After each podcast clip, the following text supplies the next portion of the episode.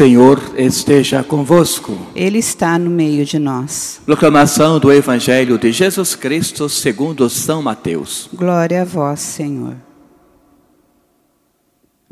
Naquele tempo, Jesus chamou os doze discípulos e deu deu-lhes o poder de expulsar os espíritos maus e também de curar todo tipo de doença e enfermidade. Estes são os nomes dos doze apóstolos. Primeiro, Simão, chamado Pedro, e André, seu irmão. Tiago, filho de Zebedeu, e seu irmão João. Filipe e Bartolomeu. Tomé e Mateus, o cobrador de impostos. Tiago, filho de Alfeu. E Tadeu, Simão, o Zelota e Judas Iscariotes, aquele que foi o traidor de Jesus. Jesus enviou estes doze com as seguintes recomendações: Não deveis ir aonde moram os pagãos, nem entrar nas cidades dos samaritanos. E diante as ovelhas perdidas da casa de Israel. Em vosso nome anunciai: o reino dos céus está próximo. Palavra da salvação. Glória a vós, Senhor. Irmãos e irmãs, mais uma vez Deus vem preocupar-se com a sua criatura. Acompanhamos o livro de Oséias, profeta Oséias, esta semana, e hoje ele vem nos falar de uma videira frutífera. Claro, uma linguagem teológica, ele está falando de Israel. Ali estava o local escolhido por Deus. Ali estava a mão de Deus pairando sobre aquelas pessoas. Ali estava o plano salvífico em relação a enviar o seu filho para nos salvar. Mas como a história já nos mostrou, e também hoje Oséias nos mostra em sua profecia, aquele povo não aceitou esta responsabilidade. A vinha era frutífera, a vinha era boa, mas eles escolheram o melhor, preferiram escolher outro caminho. E o caminho de Deus ficou um tanto esquecido, abandonado. Então, esse mesmo Deus adverte essas pessoas, dizendo que tudo aquilo que eles estão fazendo não faz parte de um caminho de salvação.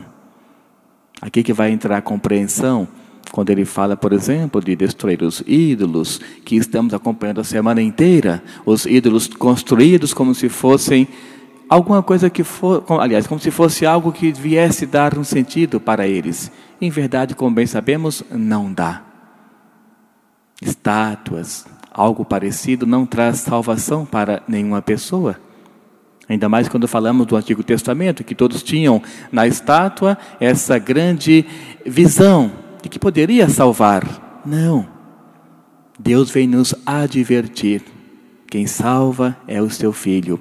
O profeta veio nos dizer: alguém virá em nome de Deus para, no, para nos salvar. O próprio João Batista, no Novo Testamento, já também vem nos dizer: Eu não sou digno nem de desamarrar as sandálias daquele que está para chegar, o Salvador. Então, Oséias, em sua profecia, deixou bem claro para todas as pessoas que Deus vai vir até todos nós que Deus vai, através do seu filho, ele vai conseguir chegar no coração, na vida, no sentido de cada pessoa. E assim o é. Quando nós nos entregamos para Deus, ele está presente, como bem sabemos, pela sua onipresença em nossa vida, no nosso cotidiano, em nossas dificuldades. Ali está Deus. O que precisamos? Uma boa relação para com Ele, uma intimidade, para com Deus. E isso se dá pelo caminho da oração, isso se dá pelo caminho das boas obras, que é a caridade. Isso se dá pelo reconhecimento do próximo, que também é a imagem e semelhança de Deus, como ele mesmo determinou. Portanto, vemos vários caminhos para chegarmos até Deus no nosso dia a dia. E esse Deus que também chega até nós.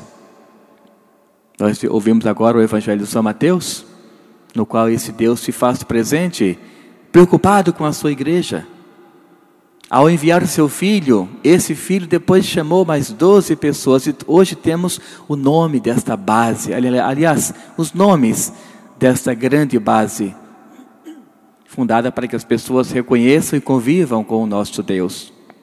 Então, deu os nomes, que, como bem sabemos, cada nome tem o seu significado, sua potência em relação a, a produzir, como essa vinha de Israel, e ao mesmo tempo ele dar algumas recomendações.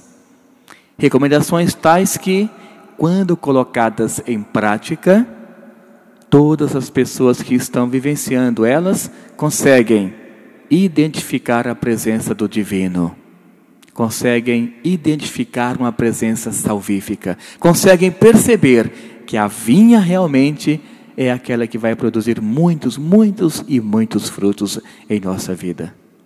Então, meus irmãos e minhas irmãs, peçamos a Deus a graça de estarmos sempre conectados com Deus. Peçamos a Ele a graça de não nos desviarmos por outro caminho, que temos tantas chances todos os dias. Mas se o nosso lado humano ele for simplesmente pelo desejo, nós não poderemos estar, adentrar, na verdade, no caminho de Deus, que é o caminho de renúncia da nossa dimensão humana. Assim fizeram os santos e santas. Pensamos a Deus que nos fortaleça no nosso dia a dia, para que tenhamos uma caminhada voltada para o caminho que o nosso Pai, nosso Criador, já preparou para todos nós. Louvado seja o nosso Senhor Jesus Cristo. Para sempre seja louvado.